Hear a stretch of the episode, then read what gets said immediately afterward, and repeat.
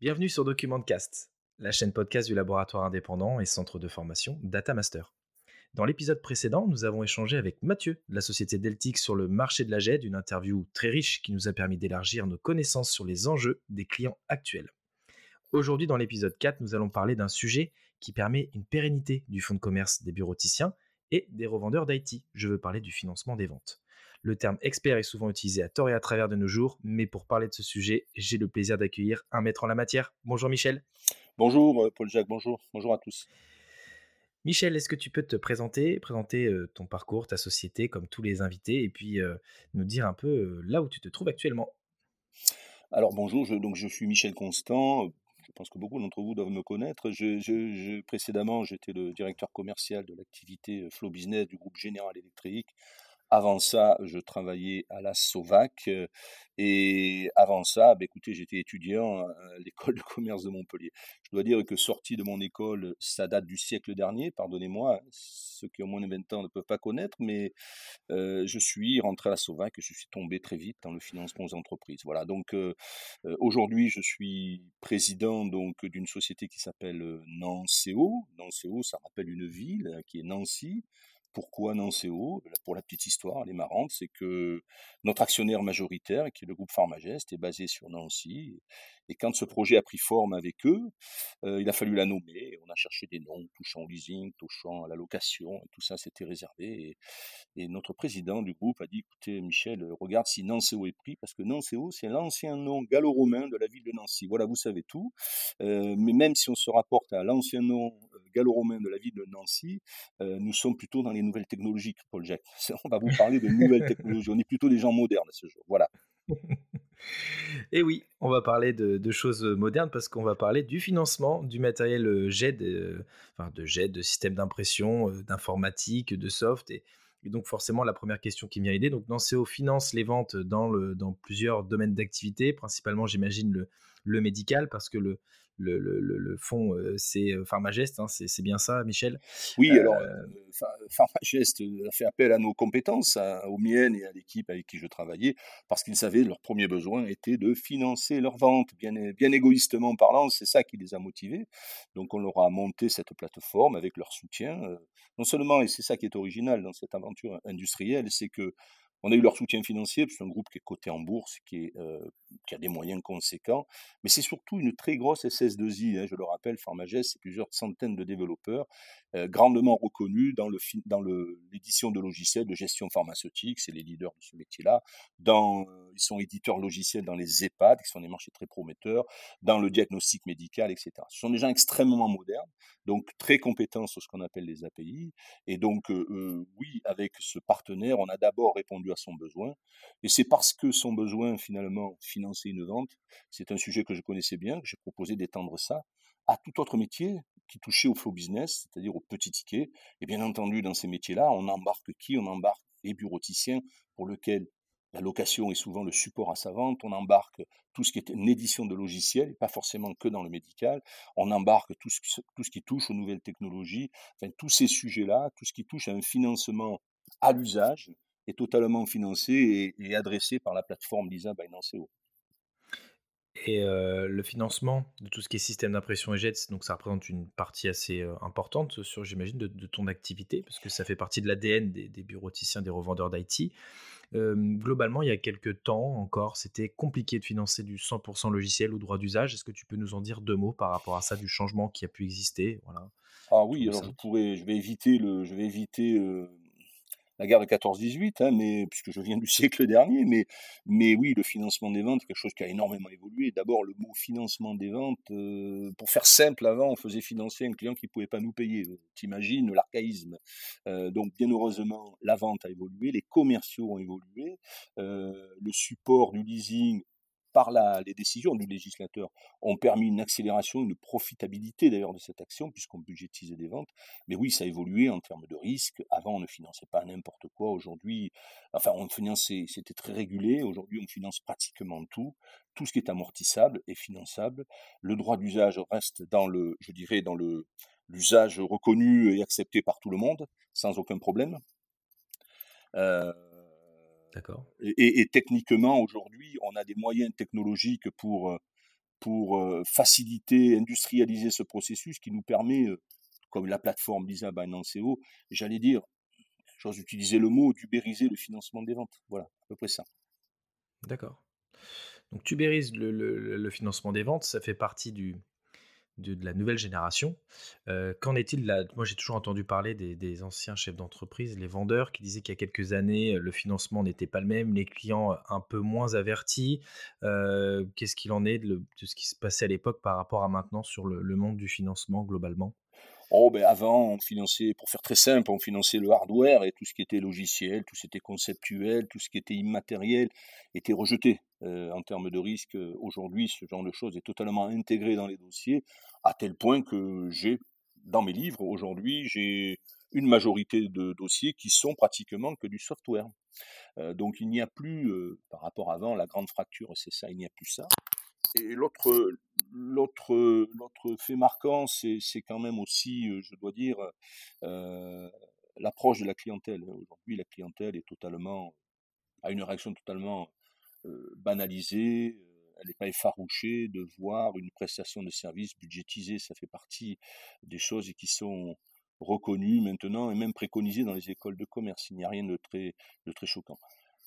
Par contre, par contre mmh. l'accès, vraiment pour compléter, excusez-moi Paul Jacques, mais l'accès aujourd'hui, euh, grâce à ces nouvelles technologies, à une accélération des processus de vente, puisqu'une vente financée, c'est quand même qu'un workflow, qu'un processus à mmh. suivre. Euh, ça s'est fortement accéléré. Et là, aujourd'hui, on a de nouvelles perspectives dans le financement des ventes. il nous apparaît de nouvelles perspectives. Tout va plus vite, tout va plus loin. Et donc, bien entendu, cette complexité, il faut des outils pour y répondre. Voilà, voilà pourquoi moi, j'ai constitué euh, Lisa euh, Binance.co, bien évidemment. Et dans cette nouvelle perspective que tu, que tu parles, est-ce que le Covid l'année dernière, le financement, parce que quand on a trois mois d'arrêt total de la France, forcément la Terre s'arrête de tourner. Est-ce que 2020 a été une année de, de remise en question, d'opportunités, de changement de fonctionnement pour le mode, pour le leasing en fait finalement? Alors le, le Covid, d'abord au-delà, c'est une pandémie sanitaire, c'est-à-dire qu'il y a des drames humains, il y a des décès, mais le Covid, euh, qui était délétère pour des affaires, parce que quand on close, ça, on, empêche le mouvement, on empêche les affaires. Mais pour nous, j'allais dire, euh, c'est aussi une révélation. Euh, la révélation que notre modèle, qui s'appuie sur de la technologie, sur la numérisation, l'échange de documents essentiellement numériques plutôt que papier, a été un accélérateur et une validation absolue et totale de notre modèle. Tous nos échanges sont euh, électronisés vis-à-vis des partenaires. Les sessions de créances chez les bailleurs, les relations avec les partenaires financiers sont totalement automatisées. Je dirais que le Covid euh, nous a sorti de notre confort, nous avancions tranquillement vers ce modèle. Le Covid nous a servi d'accélérateur. Le Covid nous a obligés à accélérer notre processus de numérisation, tant dans la prise d'ordre que dans la gestion du back-office de l'ensemble de nos dossiers. Et on l'a senti avec nos partenaires d'ailleurs.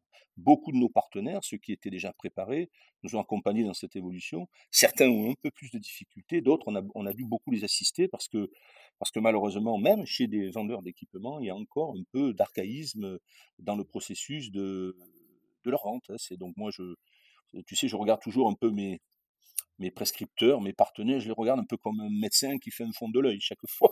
Donc je suis mmh. obligé de juger avec eux leur capacité d'aller vite dans le déploiement de la digitalisation de leur processus de vente. Donc le Covid, oui, le Covid pour ça, le Covid pour ça a été un accélérateur. Tu vois, c'est un petit peu choquant de dire ça, mais nous a obligé à accélérer notre mouvement, encore. Bah, ça a obligé, euh, ça vous a obligé d'une partie générale, les financiers à, revoir le mode de fonctionnement. Ça a obligé les, clients finaux aussi à revoir leur fonctionnement, à se tourner plus sur le, digital. Il y a eu énormément de, besoins euh, de, solutions de démat pour partager les documents quand on, a, été bloqué. Maintenant, on communique de plus en plus à distance. Donc là, c'est vrai qu'on vient d'évoquer ensemble euh, ce qui s'est passé avant, ce qui se passe maintenant et est-ce que tu as un œil sur l'avenir du financement, sur le mode de fonctionnement, les solutions qui vont exister, les choses qui vont disparaître, les acteurs qui vont disparaître, les acteurs qui vont bah, du coup émerger? Alors bon, moi je ne veux pas parler des, acteurs qui vont disparaître, c'est c'est pas mon propos, euh, voilà, c'est pas l'endroit pour faire ça. Mais par contre, je peux exprimer ce que je ressens en termes d'évolution, ce que je perçois dans l'activité que je déploie, euh, le, financement des ventes est un monde qui est un peu traditionnel, voire archaïque. Je fais passer plusieurs postes à ce niveau-là. Euh, aujourd'hui, faire financer ces ventes euh, en s'appuyant sur une relation cordiale, humaine, à un ou deux bailleurs, c'est une prise de risque qui est inconsidérée. Donc le multibaillage, et je dirais faire appel au marché plutôt qu'à un ou deux acteurs du marché, c'est plus sécuritaire, c'est un peu plus sérieux parce qu'on va vivre des temps post-Covid qui risque d'être compliqué. Ça, c'est le premier sujet. C'est un sujet de circonstances euh, actuelles de cette pandémie qui risque de durer un peu. Le deuxième sujet, c'est quand même l'évolution technologique. L'évolution technologique donne accès à ce marché de façon beaucoup plus rapide, de façon beaucoup plus intelligente, en s'appuyant sur des algorithmes, en s'appuyant sur une capacité de communiquer par des API, des web services, etc. Donc ça donne une perspective pour accélérer un processus déjà existant, mais aussi pour renverser un peu le processus nos, partenaires, nos vendeurs sont toujours à la recherche de profit. Pendant des années, ils ont, fait, ils ont vécu sur des marges. Hein, toi-même, tu as dû vivre mmh. ça. Ils ont vécu sur des marges, ils vendaient des équipements, ils margeaient un équipement, ils constataient leurs produits. Ils ont vendu ensuite des services, ensuite ils ont cherché à vendre des services liés à des livraisons, de la maintenance. Euh, ils ont vendu de la formation, ils vendent de la sécurisation. Euh, mais bientôt, il, il faut que le financement devienne leur centre de profit aussi. Il faut l'identifier. Donc, Lisa particulièrement se développe assez bien, parce que l'outil a été fait pour ça, pour aider nos partenaires à devenir leurs propres loueurs, de créer ce que nous appelons trivialement dans ce métier une captive de financement. Alors le mot est absolument injuste, puisque une captive, c'est au contraire retrouver un peu de liberté face à des liseurs qui quelquefois sont omniprésents chez le concessionnaire. Quand vous confiez vos ventes à un liseur, vous confiez une partie de votre fonds de commerce. Il est toujours mieux de le conserver sous son nom. Euh, ça, ça, vous, ça, vous rend, ça vous donne un peu plus de proximité avec vos clients, mais surtout, vous en maîtrisez plus euh, la fin, la, la, finalité. Et puis, euh, oui, oui, pardon, je voulais juste terminer. Le, Monter sa captive, c'était notre état d'esprit. Grâce à de la technologie, ça devient accessible à pratiquement tout le monde. C'est aussi l'ultime moyen de valoriser son fonds de commerce. C'est indéniable. Cela. Mais Lisa, ce n'est pas uniquement une captive, c'est juste aussi, entre guillemets, une plateforme de marché qui est accessible facilement sans monter une captive. Est-ce que ah. tu peux nous en dire plus sur ta solution Lisa? Alors oui, Lisa, donc Lisa, c'est une place de marché, hein, c'est un outil qui permet de communiquer des demandes qui seraient faites pour aller chercher des accords. Vous savez, imaginez Uber, vous avez une course à faire, il va consulter tous les gens qui sont disponibles pour pouvoir dire si ça les intéresse de faire la course, ben, vous êtes dans un schéma comparable.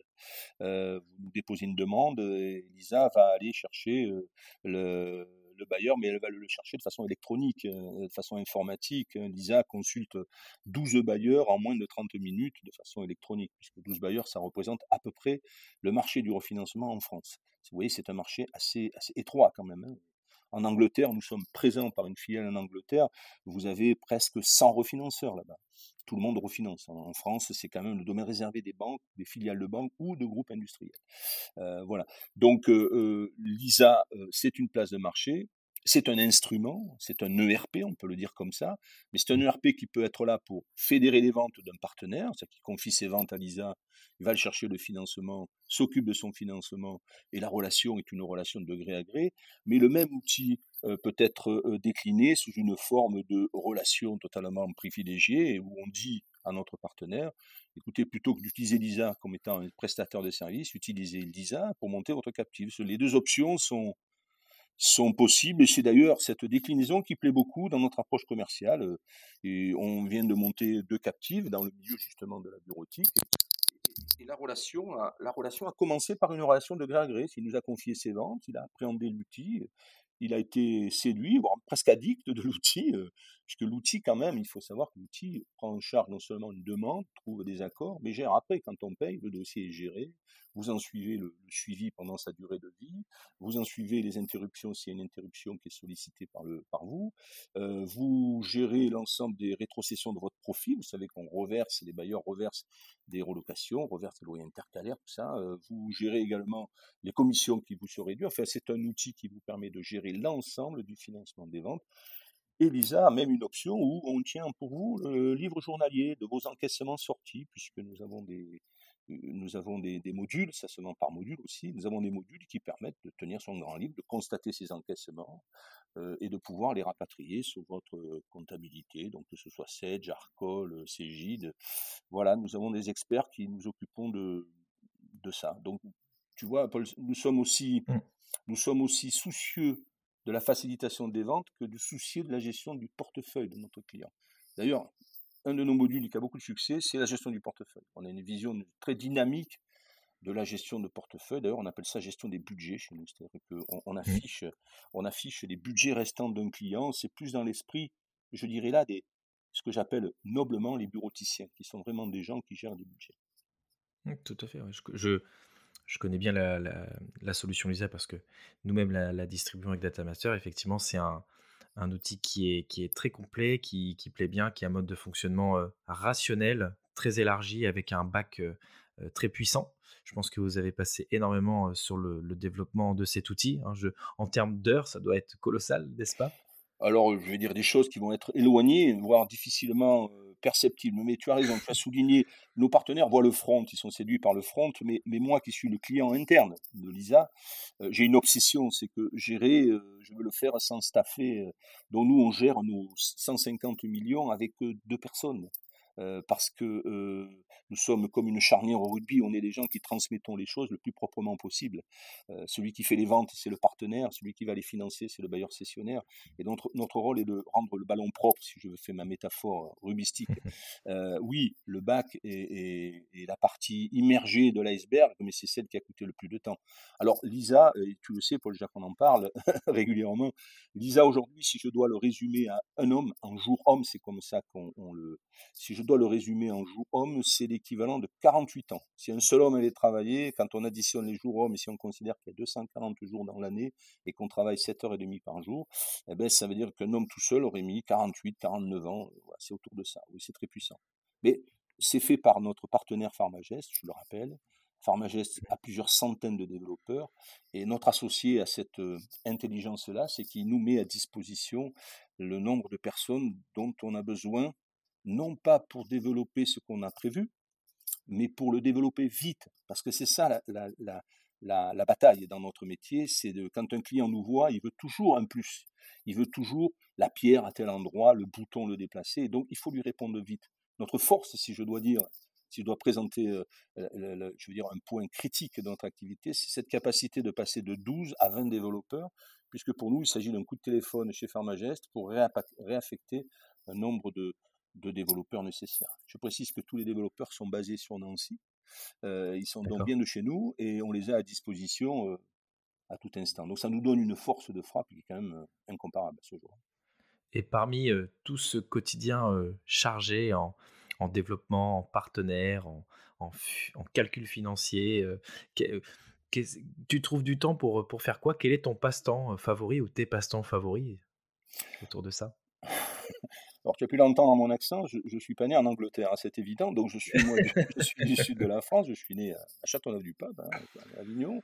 Euh, donc, euh, mais aujourd'hui, j'ai la chance, euh, pour des raisons personnelles, d'habiter au bord de la mer. Donc, les week-ends, ben voilà, mes activités, c'est une activité de contemplation. Je vois la, marée montante, la marée descendante. Je m'occupe aussi quand même de mes enfants. Il faut bien que j'ai un certain nombre d'enfants, mais j'en ai un de plus qui est Lisa, mais sinon j'en ai d'autres aussi qui sont bien matérialisés en chair et en os, je dois m'en occuper. Et puis j'ai quelques passions, il y a des passions qui me sont maintenant interdites. Je suis un ancien joueur de rugby, donc maintenant je le vis à travers les yeux, à travers les vibrations d'un bon match. Et puis je suis un gratteux, tu le sais d'ailleurs. Je joue un peu de guitare avec quelques amis, mais rien d'exceptionnel, mais beaucoup de plaisir. Voilà, je prends, ça me détend, et puis j'ai l'impression d'être un meilleur homme quand je joue de la guitare. voilà. Michel, merci pour, euh, merci pour cette interview.